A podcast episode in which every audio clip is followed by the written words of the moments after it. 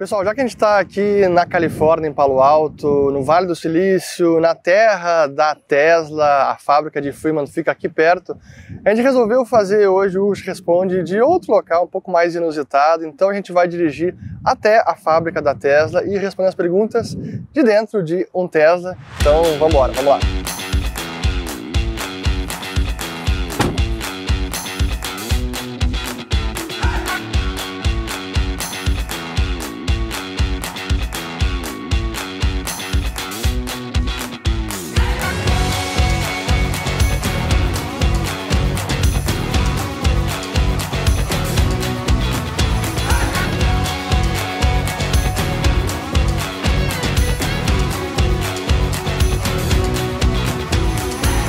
Para quem nunca entrou no Tesla, os primeiros momentos é de aclimatação do carro, a gente entender aqui a, o próprio painel, porque é tudo eletrônico, é preciso se acostumar. Eu gosto de algum botão, você tem aqui as palancas do retrovisor, pisca-alerta, dirige ré, neutro, volume, troca música e é isso. E é bacana que a gente vai vendo aqui as faixas e os carros ou obstáculo, pessoas, cones, etc., tudo ele pega.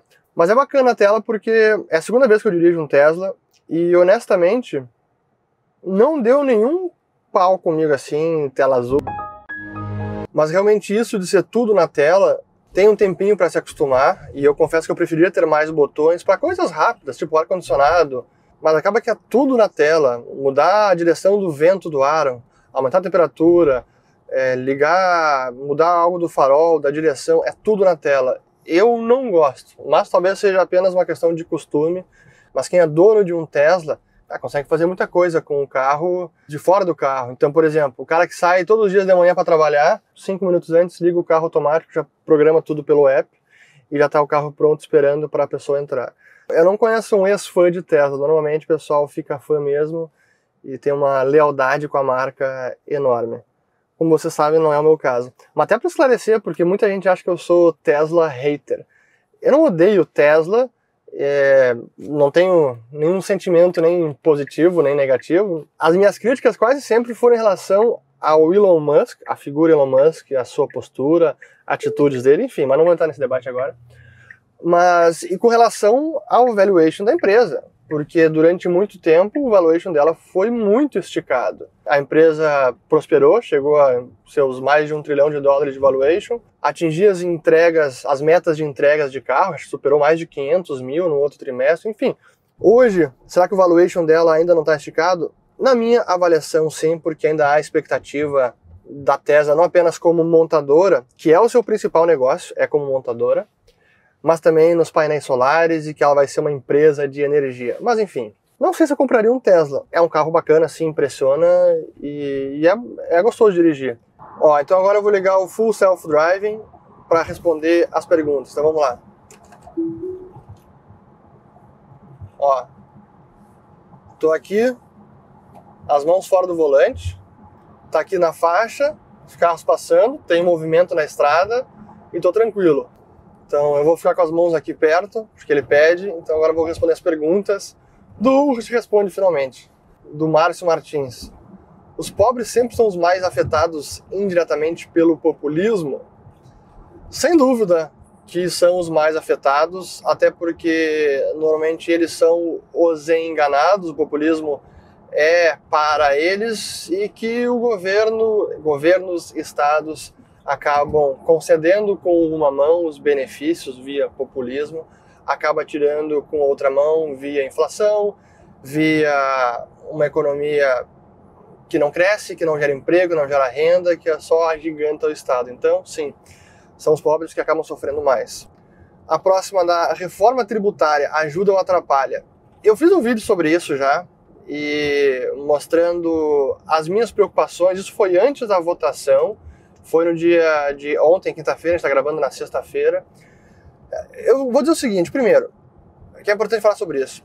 Se é a favor ou contra a reforma tributária, porque você é a favor ou contra Lula ou Bolsonaro, algum partido, é uma infantilidade. Você tem que ser a favor ou contra a reforma se ela for boa no seu entendimento do que é uma boa reforma para a nossa economia, e não importa quem seja o autor da proposta ou quem seja o governante enquanto a proposta for aprovada. Mas é importante fazer muitas críticas ao processo atual, porque a forma como levaram isso para votação, com os textos finais sendo literalmente finalizados minutos antes da votação, o que muitos deputados simplesmente não conseguem ler a peça final, isso realmente é um absurdo. E achar que esse processo é bacana, não. Ah, tudo bem que a, a, a reforma ela é urgente, está sendo debatida há 30 anos, é verdade, mas a peça que está sendo aprovada foi finalizada há pouco tempo.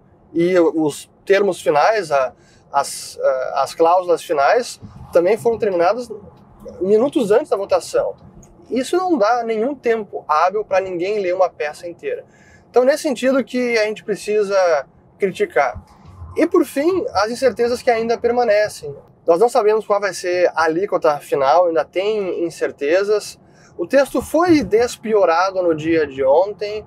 Por exemplo, o Conselho Federativo agora vai ter uma representação melhor dos estados e, em tese, o governo federal não vai apitar nesse conselho.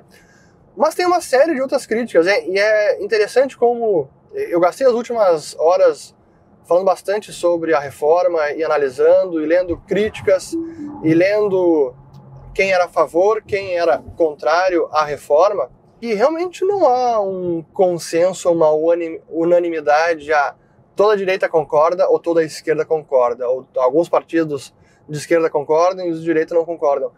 A gente viu algumas divergências, por exemplo, dentro do Partido Novo.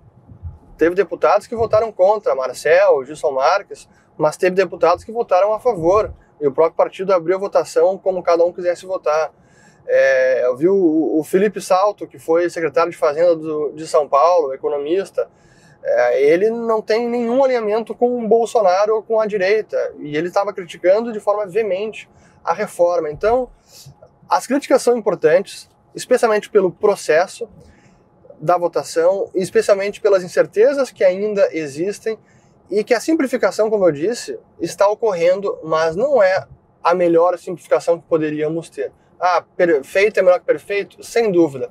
Mas ainda assim a gente precisava debater mais e conseguir fazermos uma reforma mais sensata, com menos incertezas e que realmente promovam o crescimento do país e reduzam a injustiça tributária que existe é, em décadas, esse emaranhado é, tributária que nós vivemos. Então, sobre reforma, por enquanto é isso, agora aguardar os próximos capítulos. Ó, pessoal, aqui é a fábrica da Tesla, de Fremont. A próxima é, quais as diferenças sociais dos Estados Unidos para o Brasil? Lá tem muito mendigo e drogados, como aqui, essas perguntas aqui. Uh, em algumas cidades tem bastante. Amanhã a gente vai para São Francisco, que é uma cidade que tem esse problema, sofre com esse problema já há alguns anos está piorando, até por uma questão de maior tolerância com crimes pequenos ou crimes de valor mais baixo. Mas Nova York é uma cidade que agora que aprovou, eu não lembro, acho que foi o estado de Nova York que liberou a marihuana, maconha, e impressionante como a gente sente cheiro de maconha em vários locais da cidade. Assim, é algo recorrente que acontece hoje em Nova York. Então, a próxima pergunta aqui. Ah, boa aqui, ó. Fale sobre como foi o 4 de julho aí. Pois então, nós temos um conteúdo muito bacana que está sendo editado, porque a gente estava em Nova York, a gente pôde presenciar as comemorações do 4 de julho e que é, assim, honestamente é sensacional ver o patriotismo deles, ver os imigrantes comemorando o 4 de julho e eles, os imigrantes, a gente fala sobre isso no vídeo, só dando um spoiler, é muito bacana ver o orgulho que os imigrantes também sentem do 4 de julho. Isso é difícil ver em outros lugares. Mas a gente pôde fazer, ver as comemorações e por fim a gente encerrou o dia 4 de julho no Brooklyn para assistir aos fogos de artifício. Ó, aqui, boa. Assistir aos fogos de artifício da Macy's, que acontece em, ali no entre Manhattan e Brooklyn. Eles alugam quatro barcas lá, fica, assim, são fogos, um show de fogos fantásticos. Mas foi uma baita de uma indiada, porque eu nunca vi tanta gente na minha vida. Depois, para voltar pro hotel, foi um caos. Até aproveitando para fazer aqui um comentário ao pessoal que está assistindo, para fazer esse conteúdo assim, cara, exige preparação, de estar com uma câmera no para-brisa. Olha que bacana aqui, ó. Isso é fantástico. E mais três câmeras aqui, dois cinegrafistas. É, aqui de produção é, não é fácil. Aqui, ó. Henrique Keller nas picapes, Thiago Burchar na outra picape. É, vamos lá. Então tá, pergunta aqui do juiz Lucas. Por que houve tamanha imigração da Califórnia para outros estados americanos? Pois isso tem a ver não apenas com impostos, que na Califórnia é mais alto que vários estados, como por exemplo é mais alto que na Flórida, e Flórida recebeu muitos imigrantes dos Estados Unidos, de Nova York também. Mas eu diria que nos últimos tempos, especialmente depois da pandemia, as restrições aqui, é, lockdown foi mais restritivo do que em outros locais e o ambiente talvez aqui tenha sufocado muita gente e o pessoal saiu da Califórnia. Já foi um estado mais aberto para empreendedorismo, para livre iniciativa, mas eu diria que ultimamente uh, os tempos mudaram por aqui e o Estado tem sido mais intrusivo na vida das pessoas do que eles gostariam e, portanto, está havendo emigração da Califórnia. Do Yuri, em cinco minutos você faria uma reforma tributária melhor que a proposta atual, sim ou claro? Uma coisa é propor a reforma ideal, outra coisa é viabilizá-la politicamente. E a política é complicado, então não adianta pensar numa proposta ideal. Claro que eu tenho a minha ideal, seria bem menos imposto, seria muito mais simples, mas é, colocar ela em pauta para votação, conseguir ter aprovação de estados, municípios, união, etc., é bem diferente de, de a proposta ideal. Então tem que conhecer a realidade da política, as limitações, não é fácil. Não é apenas ter a proposta ideal, é consegui-la aprovar também. Aqui do Bruno. Já leu o livro Iludidos pelo Acaso, do Taleb? O que achou? Eu não li, esse é o Food by Randomness, que foi o primeiro que realmente fez sucesso dele, mas depois eu li o Cisne Negro, li o Antifrágil, li o Na Cama de Procrustes, mas é, gosto muito do Taleb, apesar de ter sido xingado publicamente por ele no Twitter, eu gosto muito dele. Aqui mais uma pergunta do Naka. Já pensou em largar tudo para ir viajando e investindo nos lugares que passa? E aí, já pensou nisso? Aqui sim, a gente pensa nisso todo santo dia.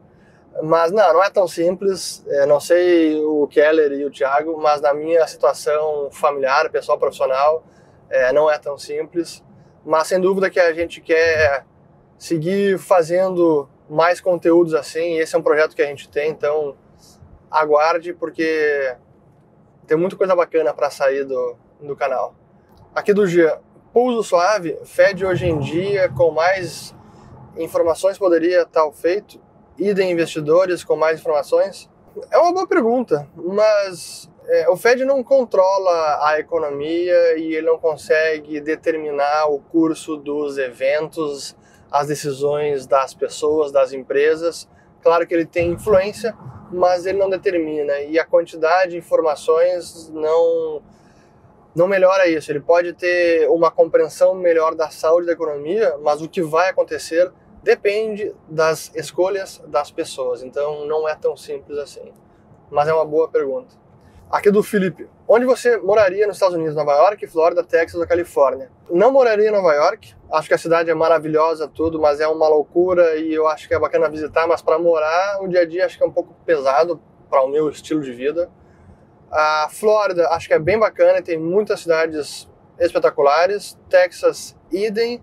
Texas é mais barato, a Flórida tá, tá mais caro, via de regra. Claro que depende da cidade, mas em grandes cidades no Texas você consegue morar bem com um custo mais baixo do que na Flórida, pelo menos em Miami e arredores. E Califórnia também é espetacular, porque a gente vem aqui para Silicon Valley, toda essa região aqui de Vale do Silício, São Francisco, a Bay Area que eles chamam, e mais para baixo também na costa da Califórnia, aqui outras cidades como Monterrey, Carmel, depois lá Santa Bárbara. É espetacular. Então Califórnia também é muito bacana. Mas eu diria que Hoje em dia, e depois que aconteceu na pandemia, eu tendo a preferir Flórida e depois Texas. E até pelo fuso horário, pelo meu trabalho com familiares, é melhor estar mais perto do fuso horário do Brasil do que a Califórnia, que agora são 11h44, no Brasil são 13h44 da tarde. Quatro horas de diferença é bastante coisa. Ó, próximo aqui do Bessa. Qual a chance do livro The Theory of Money and Credit sair em português? Sabe de alguma coisa? Não sei de nada, e, mas seria bacana. É um melhor livro, um dos melhores livros do Mises, eu sou fosaço. Aqui do Ayrton. Acredita que o progressismo não irá prosperar nos Estados Unidos por conta da atual composição da Suprema Corte? Pois então, eu, eu tenho evitado de entrar em temas que acabam tangenciando assim o, o canal, mas só para falar sobre isso, que é importante. É, faz parte da democracia, visões políticas diferentes e tal. Eu acho que na parte do progressismo e a chamada agenda woke avançou demais nos Estados Unidos e ultrapassaram alguns limites que até quem defende bastante essas pautas concorda que assim passou passou do, do, do ponto. E teve uma decisão importante da recente da Corte Suprema Americana que vai nesse sentido falando sobre a questão de políticas discriminatórias e defendendo a não discriminação. Eu acho que foi uma decisão importante e que, para mim, enaltece o judiciário americano, a, os valores constitucionais dos Estados Unidos, os valores fundacionais desta nação, e para mim foi uma decisão importantíssima. Mas o pêndulo foi demais para outro lado e agora está voltando, na minha humilde opinião. Então, vamos lá, aqui do Mikael. Como essas viagens longas que você faz, como se sente longe da família? Essas suas viagens você faz no cash ou aproveitando milhas aéreas? Não, não é viagem pessoal. Essas são viagens que faz parte do nosso de projetos da empresa, da Liberta. Então, temos um orçamento que a gente precisa controlar, mas tudo está dentro do nosso planejamento. A gente usa muito cartão, cartão de débito internacional e funciona muito bem. E acho que é a melhor forma. A gente leva cash, mas é quase nada, assim, só para o que precisa às vezes. Agora, com relação à família, é, é difícil que a gente fica longe da família, especialmente quem tem filho pequeno, como eu, como o Thiago, a gente sente todo santo dia a saudade dos filhos. Mas eu diria que o mais difícil dessas viagens é que o pessoal acha que é só é, diversão, bacana viajar, mas, cara, cansa pra burro, a gente dorme muito pouco, é uma correria, vários dias lá em Nova York, a gente não conseguiu almoçar porque não deu tempo de tanta coisa. A gente fomentou toda a atividade econômica dos food trucks de cachorro-quente. A gente deve ter almoçado umas quatro vezes cachorro-quente porque não dava tempo. E depois com fuso horário, avião, etc., cara, é, é muito corrido. E a gente fica meio, a gente trabalhou sábado, domingo, a gente nem sabe direito onde é que começou e terminou a semana. Então, a gente vai precisar descansar quando a gente voltar para o Brasil. Mas é, é, bacana porque tem sido enriquecedor aqui a viagem, os conteúdos que a gente está que a gente está gravando e o nosso projeto para setembro acompanhem aí ah, nas fronteiras do dinheiro, vocês vão gostar. Então fiquem atentos aos nossos comunicados. Aqui seguindo mais perguntas do Juninho. Já parou para se questionar se o liberalismo é realmente a solução para a sociedade? Ótima pergunta. Claro que eu já parei para me perguntar sobre isso e eu vou explicar com mais detalhe. Para mim, o liberalismo é a melhor organização política de uma sociedade para que a gente consiga solucionar os problemas que nós encontramos ao longo de nossas vidas. Isso não significa que o liberalismo é perfeito ou que apenas o liberalismo basta. Até porque o liberalismo fala sobre organização política e não sobre necessariamente valores pessoais ou sobre ética. E aí que entra questões mais profundas e filosóficas de religião, de visão de mundo, talvez espiritualidade, mas é aquilo que define como as pessoas vão agir, o que elas vão decidir e como elas vão agir nas suas vidas. E o liberalismo não fala sobre isso. Então, para mim, o liberalismo ele é a melhor organização política, mas apenas o liberalismo não basta. É preciso também uma base ética para as pessoas e nisso o liberalismo ele complementa, mas ele não é único ou suficiente. Isso eu tenho que reconhecer da Tesla que é muito bacana. O sinal sonoro quando abre o semáforo é muito bom. Vejam só agora, tá, tá fechado o sinal. Abriu, ele fez o sinal sonoro. Ainda mais para turista que está aí olhando todo o ambiente e não se dá conta que o sinal abriu. Temos chances de uma queda de 25 pontos base para a próxima reunião do Banco Central? Sim, e essas chances aumentaram depois que o Copom liberou a ata da reunião. Do Rafa Dantas, acha que o Fed um dia poderá voltar a ter taxa de juros negativa ou zero? Negativa não teve, mas zero foi por muito tempo. Honestamente, agora acho bem difícil isso acontecer, porque, primeiro, a taxa básica está acima de 5%, toda a curva americana está com, estão com os juros acima de 4%, quem diria, de taxa básica overnight até 30 anos de vencimento. Então, os títulos do Tesouro Americano estão todos rendendo acima de 4%, pelo menos nesta sexta-feira, 7 de julho.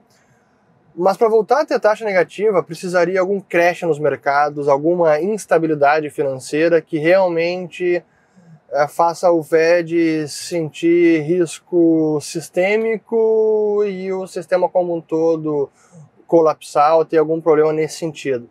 Então agora é difícil de ver no, no horizonte, no curtíssimo prazo, taxa zero, mas como a gente teve essa experiência de esse experimento de taxa zero por tantos anos, eu acho que é possível a gente voltar a ver, mas não neste ano, talvez nem no ano que vem.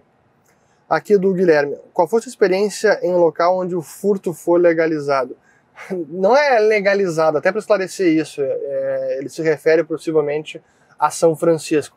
O que aconteceu em São Francisco foi uma tolerância maior com a promotoria da cidade ou do estado que não estão mais processando ou indo atrás de furtos com valor abaixo de 940 dólares, eu acho que é isso. E realmente tá uma loucura. A gente teve aqui falando com o pessoal em Palo Alto, ainda não fomos para São Francisco, mas mais de uma pessoa nos disse, ó, se for para São Francisco, cuidado, não deixe nenhum nada valioso dentro do carro, especialmente estacionado na rua, porque sim, estão quebrando os vidros, roubando as coisas e vai embora, porque não está tendo nem policiamento. É uma loucura, mas é o que está acontecendo. Voltarei a esse tema depois que visitar São Francisco. Aqui do Scherer. Por que ninguém, tirando o senhor, dá importância à emissão de moeda nas análises sobre inflação? Não, não sou a única pessoa. Felizmente, há mais economistas que se preocupam com isso, não apenas da escola austríaca, mas também monetaristas. E eu diria que essa inflação recente dos últimos dois anos levou, sem dúvida, muita gente, muitos economistas a reverem suas posições. E acho que agora essa parte da análise da inflação, digamos que voltou a ficar em moda por tudo que aconteceu. Mas por que, que, não, por que, que não deram bola por tanto tempo? Pô, por que, que o lado da oferta monetária foi ignorada por décadas? Porque depois da década de 80, quando Paul Volcker, Fed, conseguiu domar a inflação, levando taxa de juros lá para cima, e o mundo viveu décadas de inflação relativamente contida, ao redor de 2, 3%, em alguns países até menos, a relevância da oferta monetária para análise da inflação e até em termos de causalidade acabou diminuindo bastante. Porque isso acontece em regimes de inflação mais elevada, essa causalidade é muito mais verificável. Aumenta a oferta de dinheiro, o dinheiro perde valor, os preços aumentam.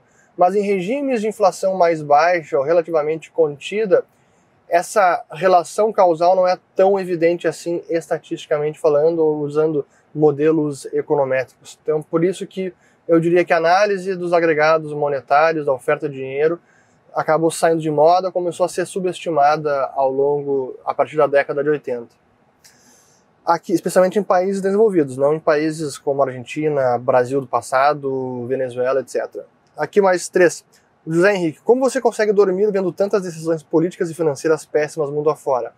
É porque se a gente não conseguir dormir, a gente não consegue sobreviver e ter uma vida tranquila. Então é preciso se blindar disso tudo psicologicamente, profissionalmente, financeiramente. Blindagem perfeita não existe, mas é possível melhorar bastante a sua situação da sua vida pessoal, financeira, profissional, para que você não fique para que o seu dia a dia e a sua mente não seja tomada por esses problemas, por notícias, por política e tudo mais. Aqui do William, quais equipamentos vocês levam e como os despacha? Atualiza o setup anterior de preferência. Olha lá, essa aqui é pergunta que vale um zilhão de dólares. É, hoje em dia não dá para despachar quase nada de eletrônico por conta de bateria, então é preciso levar mala de mão, tudo. Mas ficaria muito longa essa resposta, mas eu vou simplificá-la dizendo que câmeras de vídeo, de foto, é tudo Sony, lentes preferencialmente Sony, às vezes Sigma, e microfones Sennheiser. Sennheiser, a marca alemã, enfim. Mas uma hora a gente vai fazer um conteúdo, o Keller tá louco para fazer esse conteúdo específico aí sobre as câmeras, nosso setup. Aqui do Lucas, como está o cenário geral de Nova York? Muitos mendigos e drogados na rua, como na Califórnia? Eu ah, diria que menos, mas como eu comentei, o cheiro de maconha a gente sente por em várias regiões de Manhattan. E é isso. Acabamos aqui mais um Ulrich Responde. Espero que vocês tenham gostado. Se inscrevam no canal, ativem o sininho, compartilhem esse vídeo, digam o que acharam deste cenário. Qualquer pergunta, correção sobre Tesla, sobre Vale do Silício, é, podem comentar aqui embaixo e voltaremos no próximo vídeo. E o próximo Ulrich Responde ainda vai ser dos Estados Unidos também, de um cenário, mais um cenário diferente. Fico por aqui, um bom resto de domingo. Espero que tenham lavado as louças e voltamos no próximo. Valeu! O mais bacana do Tesla é que a gente consegue dirigir parado também, mas dessa vez é videogame. Sim, tem videogame na tela do carro. que loucura. É, isso a Globo não mostra. Ó, o Elon Musk e a Tesla ganharam pontos comigo agora, hein?